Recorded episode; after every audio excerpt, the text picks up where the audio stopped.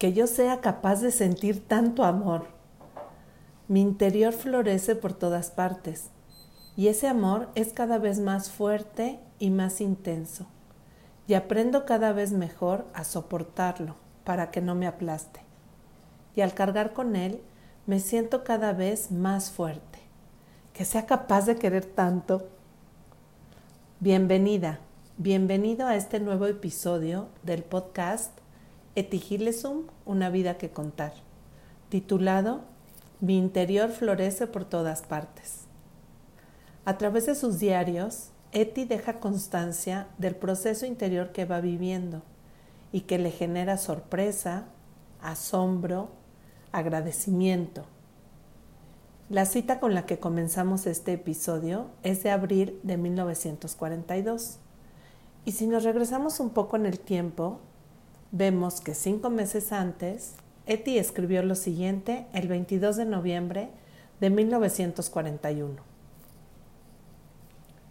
Es cierto, estoy segura. Trabajo muchísimo. Mi entorno más cercano se reiría si lo oyera.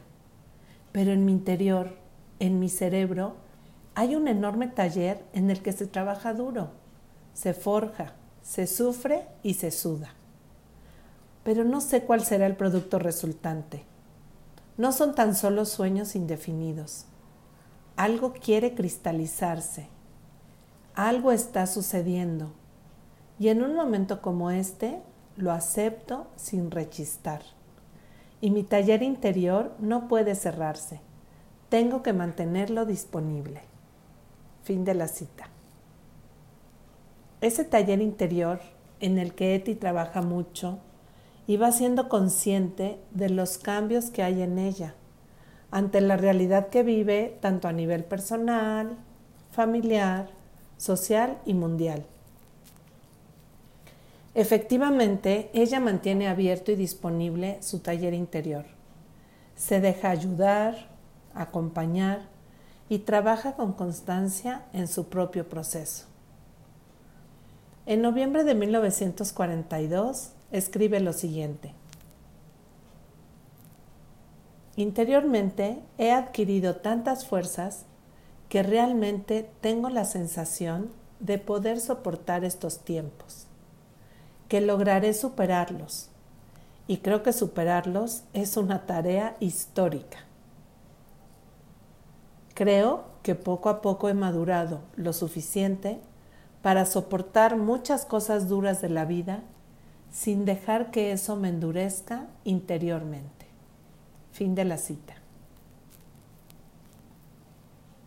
Soportar tiempos difíciles, soportar muchas cosas duras de la vida, es lo que ella vivió.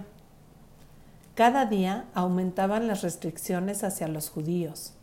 Les iban quitando poco a poco todo, sus cosas, su comida, su libertad para ir a ciertos lugares, hasta que a muchos les quitaron la vida. Y nada de eso la endureció interiormente. De hecho, ella afirma más adelante, me siento tan segura y nada temerosa, y de alguna manera me siento triunfante e inquebrantable, y repleta de amor y confianza. Fin de la cita. No cabe duda que el amor da valor a todas las cosas. Eti se siente repleta de amor y confianza, y eso le da seguridad para seguir adelante y considerar que la vida es bella a pesar de todo. En este mismo cuaderno 6, el 30 de abril de 1942, Eti escribe, No resignarse nunca, ni huir nunca, aceptarlo todo y sufrir si es preciso. Tampoco es tan grave, pero lo principal es no rendirse nunca. Fin de la cita. Lo principal es no rendirse nunca. Eti no se rindió nunca. Tenemos constancia de que salieron del campo de Westerbork cantando, sabiendo que iban hacia su fin en Auschwitz. ¿Qué le permitió a Eti vivir de esta manera? el realizar ese viaje hacia adentro de sí misma, el asomarse constantemente a su interior y anclarse en su centro vital, Dios en ella y ella en Dios. Eti nos comparte en la página 644. Y yo volví a echar una mirada a mi interior y vi algo que había madurado en esos meses dentro de mí. Estaba allí y yo solo tenía que tomarlo. Fin de la cita. Qué necesario es que echemos una mirada a nuestro interior de manera constante para tomar fuerzas de ahí, de dentro. Es precioso ser testigos del proceso de maduración que vive Eti y confirmamos que si tomamos la decisión, dejamos que el caos se vaya ordenando y elegimos dejarnos guiar por Dios, hay un cambio significativo en nuestro modo de vivir, en nuestra conciencia ante la vida y sus circunstancias. Impresiona mucho lo que escribe un poco más adelante, pues afirma esto. Estoy madura para un destino y no solo para una vida casual. Eti es inteligente, realista, conoce su contexto y sabe dónde puede terminar.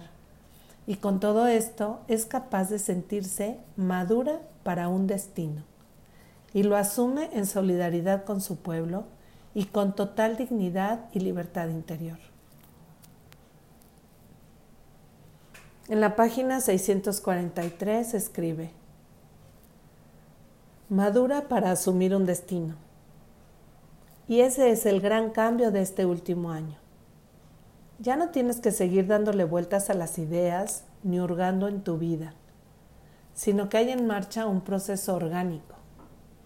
Algo está creciendo y tú echas un vistazo dentro y adviertes que algo más ha madurado y solo tienes que aceptarlo, asumirlo y dejarlo florecer. Fin de la cita. Me parece que Eti nos invita a experimentar este proceso hasta poder decir como ella que nuestro interior florece por todas partes.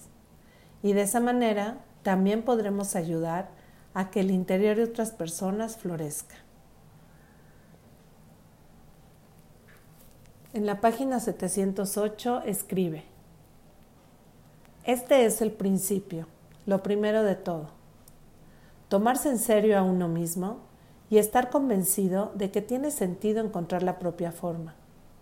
Y este es el trabajo que podemos realizar con nuestros semejantes, llevarlos una y otra vez de vuelta hacia sí mismos, tomarlos y retenerlos cuando amenacen con huir de sí mismos, y luego tomarlos de la mano y llevarlos de vuelta hasta su propia fuente.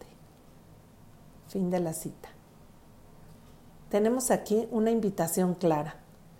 Tomarnos en serio a nosotros mismos, desear encontrar nuestra propia forma y ayudar a otros a que también exploren su interior y lleguen a su propia fuente. Gracias por acompañarnos en este día. Que tengas muy buena semana y detectes signos de florecimiento interior en tu vida.